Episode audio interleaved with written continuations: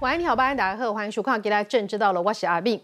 台中捷运发生了重大的公安意外，由于呢整个监视录影带非常的清楚，所以大家是更痛心。这个吊背先摔到了捷运，甩到了捷运上。那么车子其实当时是入站停车要载客的。那么很多人都在问了哈，当然阴影的时间非常的短，只有十三秒，但是明明吊臂已经砸到了这个捷运了。车子为什么不停驶？为什么来不及阻止？还有以及车子在设计上究竟出了什么问题？是无人驾驶没有错，但为什么没有办法就停止，避免意外的发生呢？这起意外发生之后，我们非常不舍的是年轻而优秀的大学助理教授林淑雅不幸丧生。那么在不舍之余，我们更要理性的来问这起事件到底有没有机会预防？哪一些节点我们出了疏失？到底该如何来补救？今天都有深入的讨论。当然，这当中特别是牵涉到了这个建商，通常很多人就会在问了：这跟盘根错节的建商政商关系有没有牵牵扯？因为对照新竹建商、丰益建商这个，它好好的原本一个十三楼的一个楼房子，房子可以默默长高到三十五楼。怎么长高的？如果就这样默默长高而没有发生地基流失、天坑事件，可能是大家的后悔啊。那么发生天坑事件，这个特斯拉其实和改在是当东西没人坐在车内底，无嘛是出真大的代志。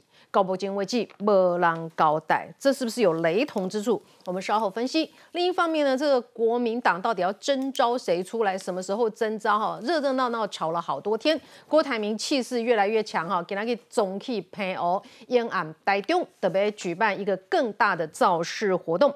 朱立伦眼看情况金拍休算，哈，然后他引老虎，现在是骑虎难下的一个情况呢。他今天终于一改暧昧的一个状态，他说五一七当天就会征召最强人选。谁会是最强人选？难道真的是朱立伦说了算吗？等一下好好的来分析。我们要现在介绍与会来宾，首先介绍是这个全国建筑师工会的理事长刘国龙先生。慧明好，大家好。好，介绍是政治系教授范世平老师。慧明好，大家好。好，介绍是前台中交通局长王一川。大家好。我们介绍是资深媒体人康仁俊。大家好。来介绍是资深媒体人王时琪。大家好。我们再来介绍是国民党的台北市议员詹维元。慧明好，大家好。好，这个整个事情沉淀了整整一天之后呢，这个伤痛之余，我们一定要避免这样的一个事情再发生。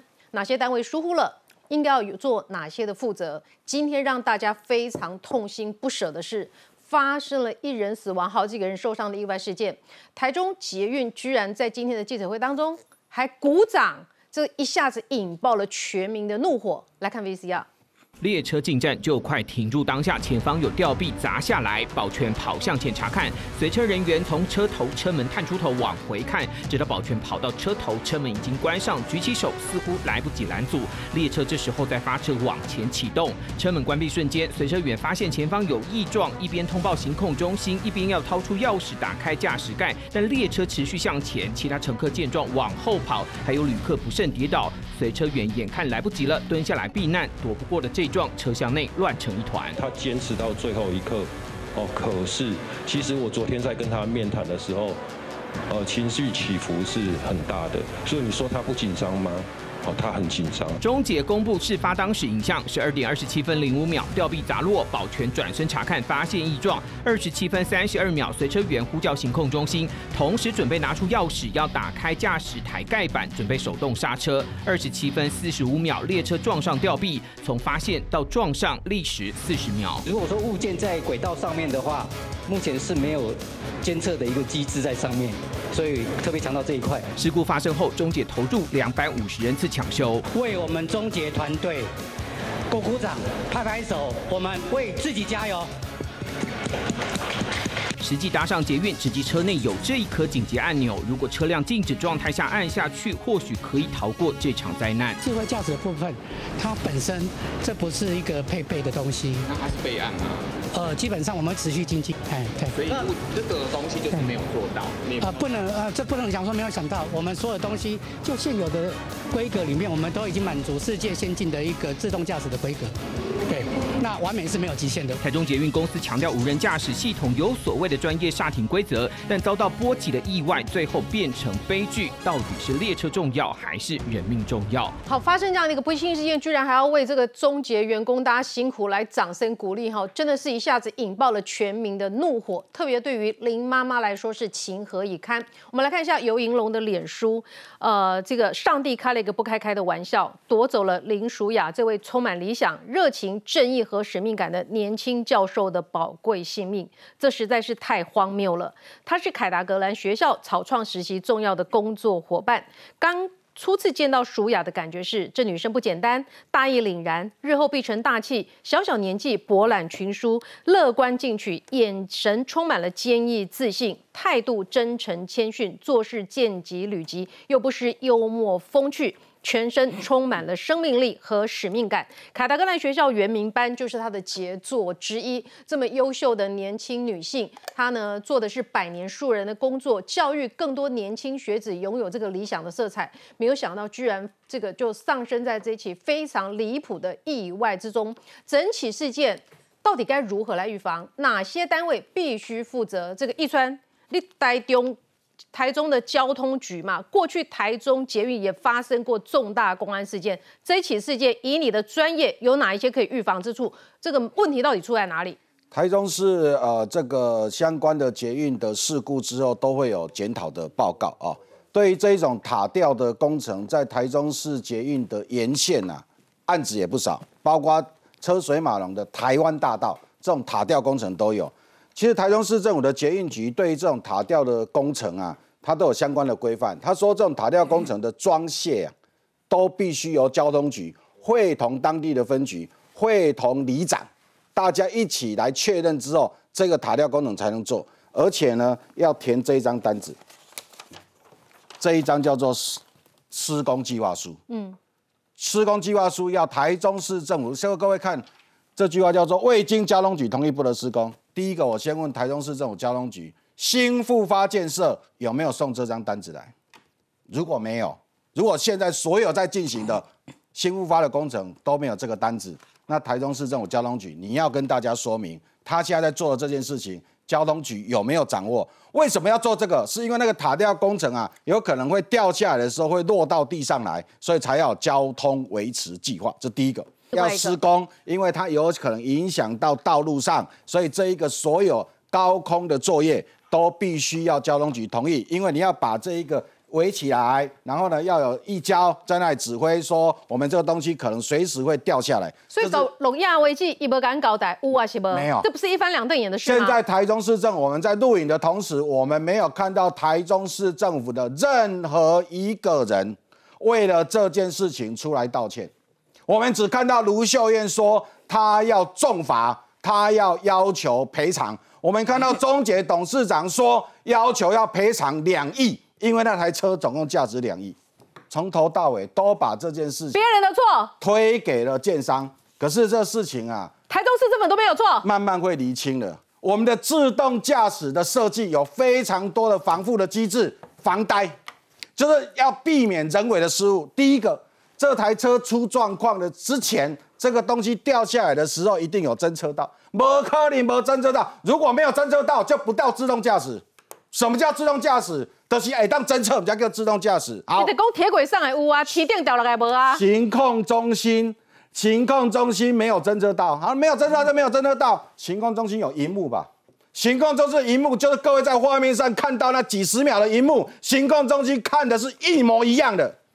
我们都看得到东西掉下来，尘土飞扬，行控中心都没看到。迄个时十二点外，行控中心的录影带交出来，当时的保全人员、当时的车上随人员跟行控中心所有的对话，通通交出来。嗯，是谁说没有没有没有去处理的？行控中心的人只要按一个钮，哎，那个钮按下去，车子就停了，两秒就按下去了，就按下去，车就停了。也不用确认，因为荧幕上看得到。好，行控中心是谁管的？这一行控中心台中捷运公司。捷运公司还为自己鼓掌是怎么样？这第一个，第二个，如果这里失灵了，这个车子呢？各位看那个影像是，车子刚刚好到站停的时候，这个这个这个梁柱这个掉下来，这个这个掉下来之后呢，车子是停在那一个月台上将近四十秒的时间，嗯，四十秒的时间，列车上的这一个叫做这个侦测没有侦测到前面有事情，可是黑弄的来不是无声呢，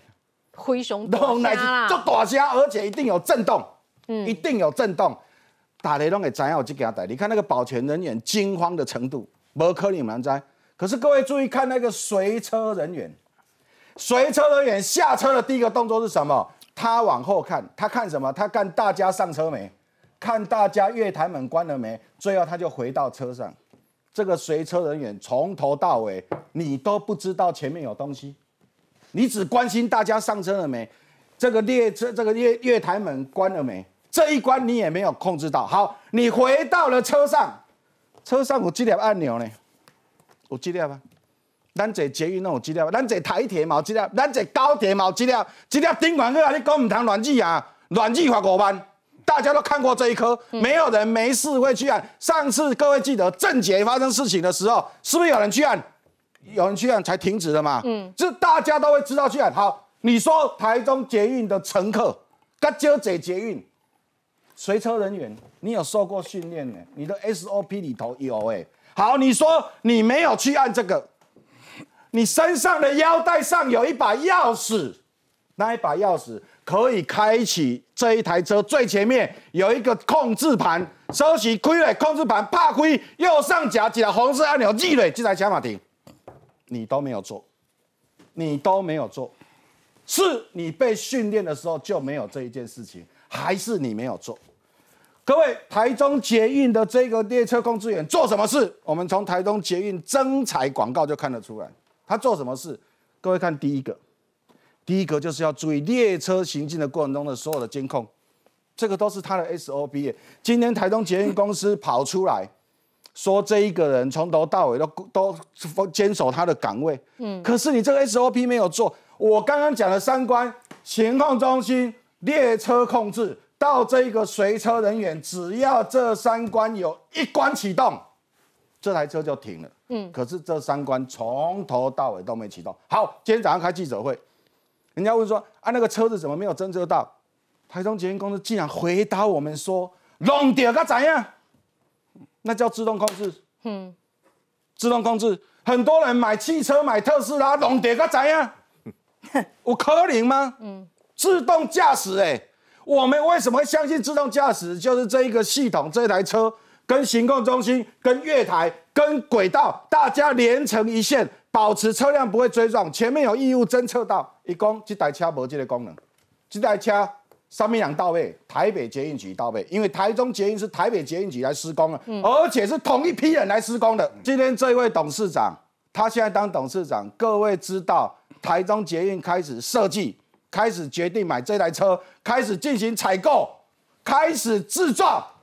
当时的捷运局长就是现在这一位董事长，所以车您设计，车你采购的，今麦营运的拢是你，你跟他说明啊，你你跟他说明，你现在在营运的这个车是没有这个功能，你马来在台中启明公共清澈。伊今麦就是讲邀公公一半没清清了，一套炸都不影响到大家的行车啊啦，伊今麦等于欢喜这点，你知无？罗翔，那掌声鼓励。昨天中午被要求这台这个营运要暂停的是谁？是台中市政府。台中市政府是主管机关，监理机关是台中市政府的交通局，叫他停，好，这合理。请问今天早上六点钟是谁跟台中捷运公司说第一班车给我开出去？有检查过了吗？对呀，怎么可能？基本上都是亏处理。哎，黑那那个黑鬼懂你知道吗？家庭这都是会不会影响结构？讲落去，土木工程免检查，结构工程免检查，土木技术工会免进展。会不会人家半暝的检查好啊？有可能吗？哦，啊啊啊啊！按照技师工会出来讲啊，讲我拢检查过啊，哈，拢无问题。那没问题，技师工会出来讲，嗯，好，土木技师工会、结构技师工会、机电技师工会拢出来讲，台东启中叫半没看了，然后是谁下令今天可以通知？有那么急吗？有那么急吗？你看到通车，你是不是很担心？不，今晚打的经过迄段，现在台中市政府说，因为时间太短，我们没办法停止。那你告诉我，多远你可以停止？你跟我讲啊，我坐到台东捷运的车顶管。头前一百五十公尺有代志，我这台车会个继续开去甲弄去，一百五十公尺我没办法停止，我会继续甲弄落去。那你告诉我，一百六十公尺你可不可以停止？一百八十、两百、两百五、三百、五百，哪一个公尺你可以停止？你敢讲？你别当安尼啊！这个车辆的设计都有手册的，这些手册运输安全委员会都会拿出来，而且这是一个死亡案件，死亡案件检察官一定会进场。嗯，所有这些随车人员讲的话，行控中心人员讲的话，他们受过什么样的训练？他们的 SOP 是什么？别的人在做这件事情的时候是怎么做的？接下来全部都会公布。拜托，哎，这个事情发生以后，台中市政府到现在。都还不愿承认自己的任何一个局处单位在这件事情上有任何的失误。卢秀燕，你不要只会去泼你的脸书，说你去看了一个老人家受伤。你告告诉大家这件事情，台中市政府的局处哪里做不够？台中捷运公司哪里做不够？台中捷运公司。做不够的地方，以后怎么改善？尽速来处理，而不是用这种态度，只想要把这个风向整个引导到这一家建设公司，这样子台中市政府你就没事了吗？嗯，我们要听到的是市府的检讨，哪里错了，可以哪里改得更好。不过一双，我想要请教你哦，呃，因为你刚刚说台北文湖线呢是有侦测系统的，但是北捷这边哈，一个最新消息告诉我们，义务侦测要有实体接触。这是北捷的总经理黄清信讲的，侦测系统有实体接触，实体接触的意思就是说撞到要撞到，所以台北捷运文湖线是不是也类似？跟如果台北捷运发生这种吊臂掉下来的事件，马上在拢叠开始摘。我我相信台北捷运局这一个答案，再过多不多久，他一定会再改。会再改？他今天下午发的不是这样写的，他说他整台车都有侦测感。嗯，他发的新闻稿是这个。好，这个是北台北捷运局跟台北捷运公司，大家跟我请坐，是台北捷运局、台北捷运公司，大家的说法会不一样哦。我告诉各位，如果台北捷运局现在跑出来帮台中的捷运背书，那一台北坐文武线的人拢会说伊，民间老捷物件挡一路中，这委员做议员，恁台北的闹一个弄到路中，恁嘛自杀炸弹攻击，直接甲弄起哩，有可能吗？大家能够接受吗？现在的所有列车自动控制的系统，如果今天是有人驾驶的，有人驾驶的用目测，好目测你讲没看到背负，可是这个是自动驾驶，你不要搞到大家对自动驾驶完全没有信心。现在全台湾一堆捷运都要用自动驾驶，你安尼目落去，安尼个大家该睡料。大家会对自动驾驶的捷运列车会越来越没有信心。我们在教科书，我们在学校教学生什么叫自动驾驶，所有的事情都会被一次推翻。好，其实呃，我们就是说，大家很痛心的是说，车子其实是停在那边等着乘客上下的，吊臂掉下来了，车子其实是停的，所以我们一直在想，这样的一个状况不往前开该有多好。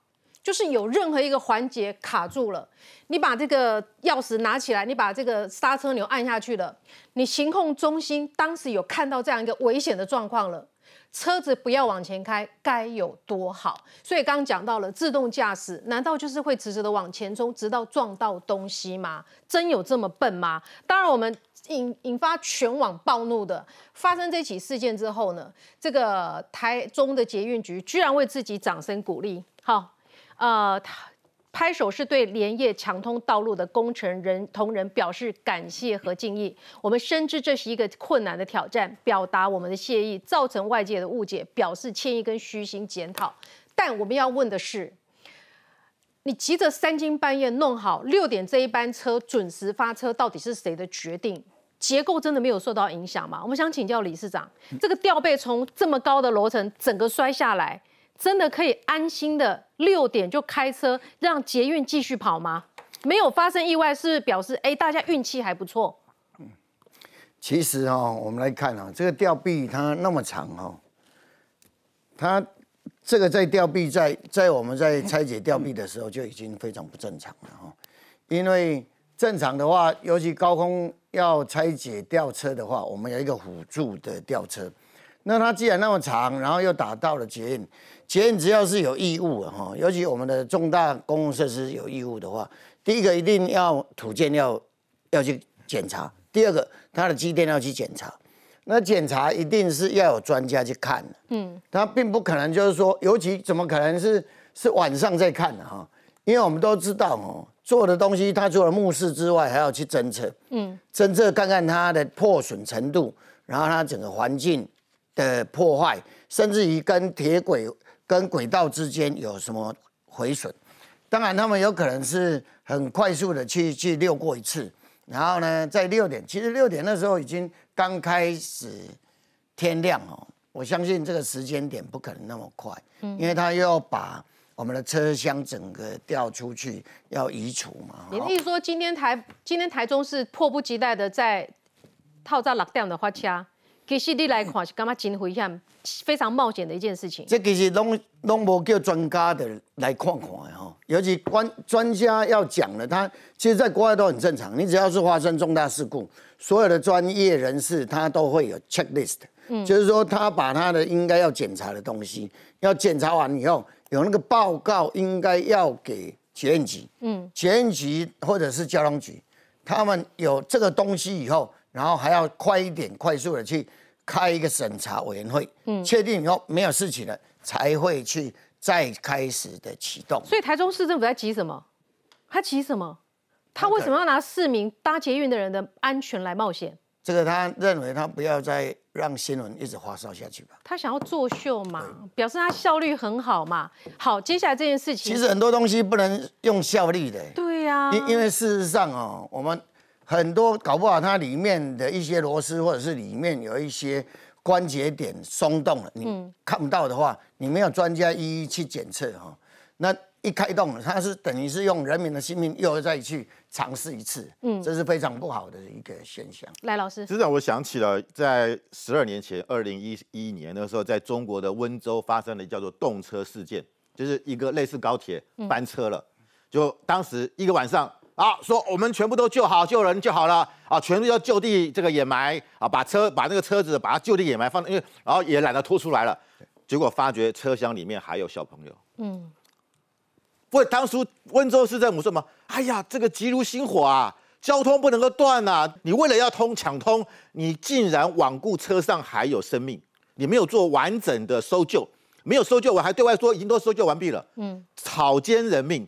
今天台中市政府是不是在做同样？当然没有那么严重。急什么？急什么？急什么？对不对？而且我相信啊，你结构检查了吗？你你结构有没有有没有问题？你的你的整个的建，你的这个桥梁有没有？因为它是高空的呢，它不是地下的，它是高架的。瓦瓦当对吧？你那个有没有造成结构的问题？来，所以其其实那个哦，最重要的是，我们来看看台中市政府有没有拿到各个专业人士的检测报告。他的书哪有时间给你检测啦？阿丽也不会，你有话没检测，那就是政治操作去让他通行了呢。嗯，这样就不对了。他应该是专业就归专业。还以为这样可以博取掌声，还自己在那边鼓掌，看了气不气？对不对？所以，所以，所以我我我真的觉得说哈，其实今天我相信没有人敢去做啦，也没有什么立即性嘛。你就叫公车来做接驳，什么难的？我我不相信大家敢去做那个捷运。如果你说像台北哦，什么板南线哦，这个一天不不通，可能真的影响很大。这即便是台北市，我现在也也不敢做这种事情。台北捷运到现在为止已经二十七年，从一九九六年四月到今天为止，没有这么离谱的。嗯，台中市捷运才通车两年，嗯，就出现这么奇怪的事情。我觉得这个事情让大家觉得不可思议是什么？大家本来以为是祸从天降，以为说啊，这个横杆哦，那个这个列车经过刚好横横杆倒下来，没办法跑，嗯。大家觉得以前本来昨天是这样认为哦，影片出来之后发现根本不是，车子进到站是十二点二十七分啊，这这十二点二十六分五十秒到车站停了，门打开，然后二十七分零四秒，隔了将近一分钟不到才横杆才倒下来，嗯，全车的人是目睹那个横杆，而且那横杆很重，声音很大，整个烟雾弥漫。这件事情被人说是你去车子去撞横杆呢，我说这不叫失速列车，这叫自杀列车。嗯，失速列车是我没办法控制，这是你完全百分之百可以控制。就像易主任讲的，完全可以让这个这事情避免，完全可以让这位林淑啊老师不会因此而牺牲，这完全是可以排除的，因为他杆子他很他的那个吊臂就在你的面前嘛，目视都看得到。很多人本来不是这一站下车的哦，看到那一幕赶快下车。他知道前面如果如果真的车子往往前走，那完蛋了。他们太有危机意识了。但是很多人是相信政府，对，很多人相信这。我觉得当他们当那个车门哔哔哔关上那那一刹那的时候，我认为很多人是觉得我们误信了政府。我们认为市政府不会让这种事情发生。好，让我们搭了这个自杀列车，跟神风特工队一样往前冲。所以市政府不要再推脱。自己要负什么责任，终结要负什么责任，担起来。市民要看的是你的承担跟反省。但我们要来看哈，这个刚刚理事长您讲到的，哎，我们发现这种高空这种掉东西真的很可怕哎。目前初步掌握到的讯息是有土木专家勘察发现了哈，高空塔吊钢缆断裂，钢缆断裂，辅助拉杆的部分是损坏的。所以是不是材料老旧，导致于设备根本没有办法承担？就好像那个新北。这个观音坑溪也是那个钢索就是这样断掉了，输点工人，结果他工人就我们之前掌握到讯息是还认不出他自己的父亲，还是非常重伤的一个情况之下，所以今天您看到了这整个情形，到底在结构上有什么问题？现在我们看到的是中捷跟市政府呢推给建商，建商推给挂掉作业的人，真是这么简单吗？可以一推二五六吗？那对亡者伤者来说怎么交代？广告之后我们更多的讨论，马上回。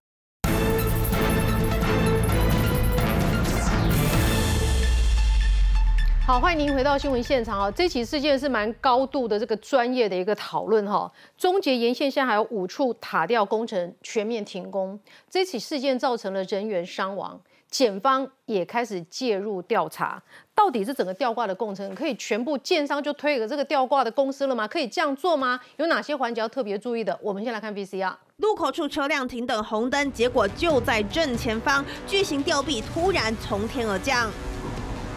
长四十公尺、三点三吨的吊臂重重砸在捷运隔音墙上，随后列车撞上，导致十伤一死的惨况。当时一旁新复发、文心爱乐的建案顶楼三十一楼正在施作塔吊工程，吊臂一个旋转，突然松脱，垂直掉落。水平吊臂高空上这个回旋是可以三百六十度的，打到我们这个捷运这个部分，可能是就是不要跟捷运的主要动线垂直的方向。就不至于造成这样的一个结果。钢索断裂导致这起悲剧，新复发包工商工地负责人、现场施作人员等八人被带到派出所进行笔录。预计后续检察官会传唤开庭。汤市府都发局除了当天开罚依违反建筑法再罚五十四万，一共罚八十一万元，加上治安署开罚三十万元，首波财罚金额总计超过百万元。新复发在台中九个工地。即日起全面勒令停工，全面安检，经由第三公证单位检测安全无虞后，报突发局核可后才可以继续施工。同时，中捷公司事发隔天召开记者会，对于捷运列车轨道遭破坏，也将对新复发求偿，并会跟相关的厂商求偿。初步估计，球场的金额会达到两亿元以上。依据大众捷运法，死者最高理赔五百万元。另外，新复发目前正和死者家属与伤者联系，对于赔偿金额并不设限。而此次城南塔吊拆除工程的羽球国际兴业董事长有台湾塔吊业女王的封号，这次意外究竟是机具出了问题，还是操作人员失误所造成？相关单位都还在调查厘清。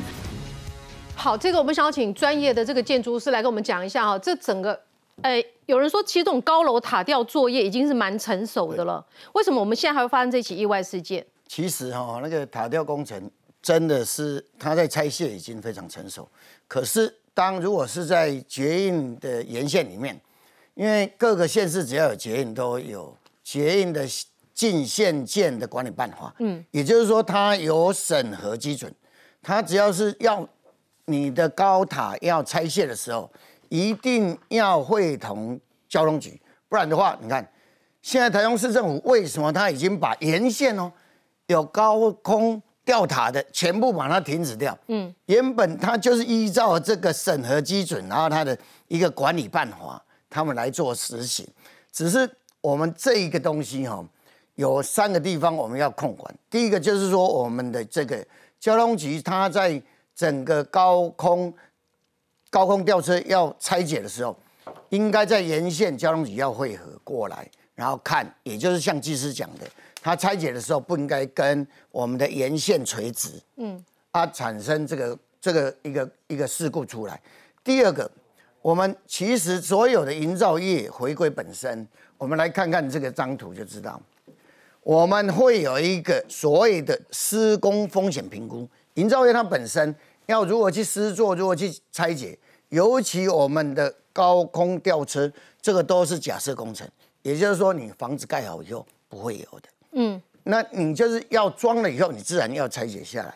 你一拆解下来，怎么可能一个塔吊的悬臂杆？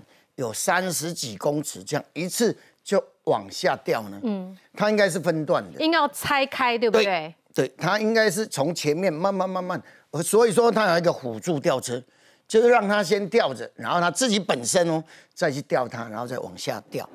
那所以说这个在我们营造业的施工风险评估里面应该有。所以说，也要请台中市政府相关单位，嗯，把营造业的施工风险评估把它调出来。嗯，第二个，就像刚刚王局王局长、王务王前局长讲的，我们营造业都有现场的施工计划书，他的施工计划书应该也有核报。那这个施工计划书里面的内容，它如何去拆解，跟现场现况有什么不一样？这个其实都可以一一核对。那第三个。更重要的是，我们在现场拆解的当时，我们要去思考看看，嗯，因为我们在那么高空，在三十几楼，已经有超过一百多公尺，嗯，它的微气候是如何？尤其瞬间风会很大啊，顶楼通常风大的，对，然后这就跟我们的钢钢缆有关系，是因为我们的钢缆哦，不管是悬吊式的桥梁也好，或者是高空吊车的钢梁也好。他们都垂直的在承受整个整个垂直拉力的一个垂吊而已。那当它如果是有侧风进来，然后它的钢索钢索又是斜的，那它就变成会有一个横推力，也就是开始用拉扯的状况。那当然，你钢索钢缆现在有锈蚀的状况之外，我们要去看看，其实我们只要看断裂点来看。就知道它是因因为垂直的的拉东西太重，嗯，还是因为侧推力，就是风切力把它切过来。以您的判断哈，目前您目视可见的疏失，第一个没有拆解，一个吊挂太长了，对对对对。一其实一一他们已经完成吊挂作业，准备收工了。对，你觉得很不可思议的是为什么没有拆解？对，而且而且哦，这是在捷运沿线哦，不可能那么长一次拆解。你在别的工地还有可能，你如果是空旷的地方，它如果承重载重量够，那它当然当然是 OK。然后第二个是不是可能钢索太旧？对，因为它有锈蚀状况。第三个就是因为有水平力的作用，是所谓的剪力的破坏。好，其实这个画面大家看起来触目惊心哦，但是我要带您看二十一年前发生地震，当时一零一高楼的状况是怎么样哈？当时那个三三一大地震的时候，呃，一零一大楼还在盖，好，这是二十一年前的事情。这时候，这六十楼顶楼施工的大型塔式起重机吊臂就这样子震断，地震跌当掉落，整个吊臂呢从顶楼砸到地面，好几位工地人员被这个砸伤，结果造成了非常不幸，五个人死亡，二十多个人受伤。这是一零一还在盖的时候发生的事情。那我想请问一下理事长，就说这算天灾，是不是？这个这个其实也不是天灾了，怎么说？所谓的工程一定都有风险，风险都要预防。那其实我们都知道，在整个施工的状况之下，我们应该要有一个防护。它地震的时候，它又在施作，哦，那当然它的扯力，因为地震是水平力，就好像我刚刚讲，哦，它只要一扯水平力的时候，它就变成拉扯。垂直力才会安全，对不对？再来看另外一个画面哈，这是十四年前，一样是在台北市。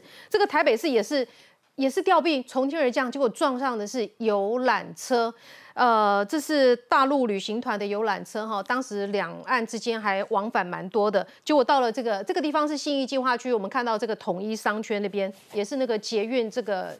转运站的一个 BOT 工程，结果呢也是一样哈，这个体重吊体重机的吊背从三十一楼直接砸下来，结果呢这个也因为这起事件哦，我们在开始进行了施工计划书配合查核的建筑物，就是开始进行说这种高楼的吊吊背是不是也要有一个送审作业计划？然后呢，二零二四年四月开始生效，所以这一次这一次台中的事件是必须要有送审计划的。所以台中市有没有拿到新复发建案的这个送审书？拜托跟我们讲一下，公的新复发黑历史五年十案十人死亡，十起。的确啦，就是说，我觉得台中市长卢秀燕在这一次的事情当中，她冲蛮快的，就是她哎马上到了现场，然后说一定会重罚。然后又赶快到医院里面去探视那个伤者，但是他似乎我我的感受上面，他似乎是把全国的愤怒的气氛顺势转移导流，它作为一个很好的中介导流，导流到这个新复发上面。新复发当然会有问题，但是台中市政府的问题恐怕也不小，因为刚刚包括了易川还有这个理事长都有提到，捷运沿线是有这个规定的捷运系统。这个这个限进的限建的规定，好，那如果呢，你还是得要在那个旁边做一些大型的这些呃这工程的时候，大型吊挂，嗯，都要先申请，会影响到捷运沿线的时候，通常就会跟市政府来进行主管单位进行协调，协调了之后，看看是不是要用夜间施工的方式来避开风险，也就是说法规存在。那可不可以破例？可以，但是你必须透过协调。那这些关卡，市政府应该都要有一些书面上面的申请啦、协调啦，然后核准啦，应该会有这些三至少三关以上的。那这个东西就是台中市政府的责任。市长卢秀燕要做的事情，应该是赶快回内部去查，嗯，查查看说到底发生了什么事情，有没有叫保来啦，嗯，而不应该是把。全国的愤怒气氛导流导到这个新复发，我觉得有一点有一点甩锅这样子的嫌疑。嗯，那刚刚有讲到说时间，哇，这个现在都说十三秒，十三秒实在是来不及反应。紧急刹停其实是隔了四四十一秒的时间。好，那在这个四十一秒的时间，其实随车人员以及站内的保全都可以做动作。嗯，譬如说随车的，因为那个是目视，你就已经看到轨道上面横。很赶嘛，所以你应该要让列车赶快停止，然后呢，站在站的这个保保全人员，他我们看到画面，他是跑去那边看嘛，因为都是烟尘，他应该要做的事情是赶紧叫人下车啊，要不然其实其实真的你挡住那个车门，对，卡在车子上，没办法关，根本不会跑因为他在那边看那个状况的时候，其实就错了，你应该要被。训练的 SOP 是说，你赶快去挡住车门，肉身挡车门，因为那个车门不关，车子就不会跑，就等于是说你阻挡了这个车，就是没有办法的话啦，对，赶紧要不然随车的人员，因为你在车厢内，车厢不是有一颗红色的，对，那个按下去啊。那颗那一颗按下去，车子就不会动了。这是标准做法。对，嗯，所以你随车人员来不及，你就卡在车门上。对，随车人员以及保全，我觉得他们的受训是不够的。可是卡车门会不会有危险啊？就是我本身去卡，因为它有两个门，它有。它有站体的这个门，好，还有捷运车厢这个门，所以他们的 SOP 训练不够。那所以你刚刚提到说，今天这个终结的董事长，他不是还叫大家给他拍手？你知道他前面还有一题记者发问，他还不想回答的时候，他说什么？他说：“啊，你们都不是跑交通线的，你们不是交通专业的记者，就是专业的事情都已经发生了啊！你用这种态度在面对社会的质疑，这样子，台中市政府。”是不是应该要道个歉？好，今天市长呢一下子就把事情导向这个新复发了哈，这个建商要负责。新复发是有黑历史的，五年十案十人死亡，他花太多时间盖太多的建案了。但是呢，买过新复发房子的人就会知道，说有时候这个房子要找他点交是困难重重。在政商结构方面，新复发集团顾问是廖辽乙，哎，一川廖辽乙，欧派 M 红派红派。总督导肖家琪，肖家琪无牌啊，无牌。肖家琪是台胡志强的这个副市长，算也是当时太阳花事件的时候，他当行政院副秘书长，太阳饼被吃了，一直骂的那一个人就是肖家琪。他也是台中他是葫芦派的，葫芦派，就是胡就是胡志强，卢就是卢秀燕，葫芦派葫芦派。算是整个七期建案的总督导，哈、他七期琢磨甚深。主跑建筑业的资深记者说，新复发恶名昭彰，蓝绿通压是两党大金主已经很久了。他是怎么弄的？建商关系是怎么样弄的？易川，这个新复发，他当然案子做很多哦，就是呃，他是从高雄发机的啊，从高雄。那这个他的老板郑青天是从代销公司开始的，他开始是卖房子，后来才开始出现建设公司、营造厂。他现在在高雄、在台中、在竹北啊、新竹东区、竹北跟这个桃园的青浦跟这一个呃台北，基本上都有很多的建案。那他他的这一个聘的这些独董可以说是蓝绿都有了哈，蓝绿都有。那对他对他来说，这些蓝绿的这些朋友来帮忙，这他长期都是都是这样子处理的了哈。你说他怎么处理政商关系？他的这一个大家看这些名单，大概就知道他的状况。